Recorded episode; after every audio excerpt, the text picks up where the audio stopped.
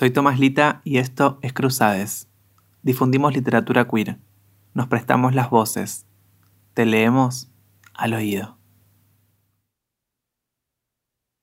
En este episodio, Pedro Lemebel por Tomás Lita.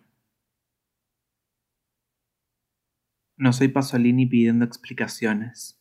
No soy Ginsberg expulsado de Cuba. No soy un marica disfrazado de poeta. No necesito disfraz. Aquí está mi cara. Hablo por mi diferencia, defiendo lo que soy, y no soy tan raro. Me apesta la injusticia y sospecho de esta cueca democrática.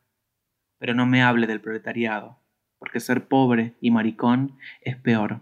Hay que ser ácido para soportarlo, es darle un rodeo a los machitos de la esquina, es un padre que te odia porque al hijo se le dobla la patita, es tener una madre de manos tajeadas por el cloro, envejecidas de limpieza, acunándote de enfermo, por malas costumbres, por mala suerte, como la dictadura.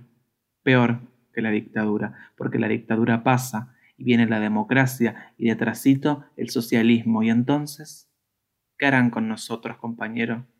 ¿Nos amarrarán de las trenzas en fardos con destino a un sidario cubano? Nos meterán en algún tren de ninguna parte, como en el barco de General Ibáñez, donde aprendimos a nadar, pero ninguno llegó a la costa.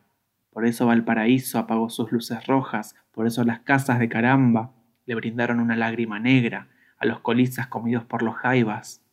Ese año que la Comisión de Derechos Humanos no recuerda.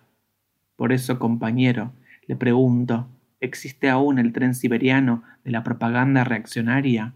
ese tren que pasa por sus pupilas cuando mi voz se pone demasiado dulce. ¿Y usted? ¿Qué hará con ese recuerdo de niños pajeándonos y otras cosas en las vacaciones de Cartagena? ¿El futuro será en blanco y negro? ¿El tiempo en noche y día laboral sin ambigüedades?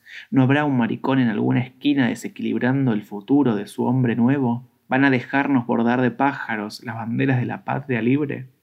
El fusil se lo dejo a usted, que tiene la sangre fría y no es miedo. El miedo se me fue pasando de atajar cuchillos en los sótanos sexuales donde anduve, y no se sienta agredido si le hablo de estas cosas y le miro el bulto. No soy hipócrita. ¿Acaso las tetas de una mujer no le hacen bajar la vista?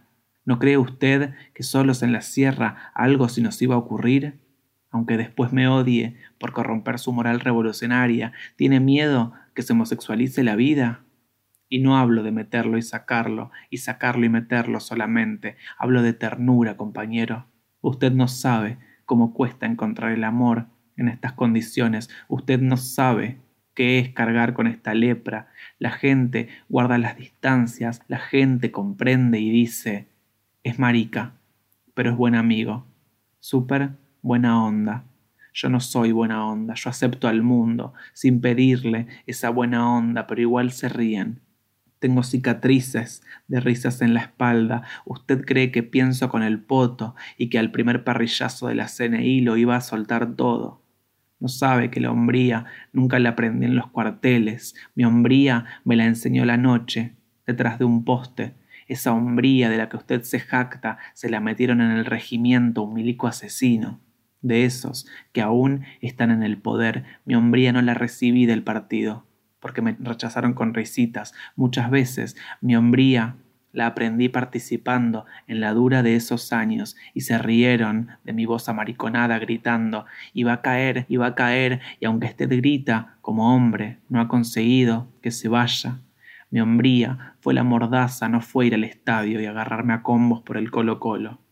El fútbol es otra homosexualidad tapada, como el box, la política y el vino comer rabia para no matar a todo el mundo. Mi hombría es aceptarme diferente. Ser cobarde es mucho más duro. Yo no pongo la otra mejilla, pongo el culo, compañero. Y esa es mi venganza.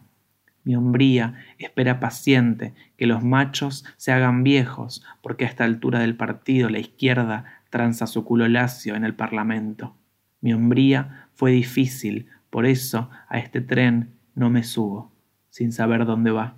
Yo no voy a cambiar por el marxismo que me rechazó tantas veces. No necesito cambiar. Soy más subversivo que usted. No voy a cambiar solamente porque los pobres y los ricos.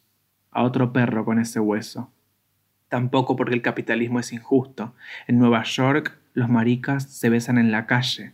Pero esa parte se la dejo a usted, que tanto le interesa que la revolución no se pudra del todo. A usted le doy este mensaje y no es por mí. Yo estoy viejo. Y su utopía es para las generaciones futuras.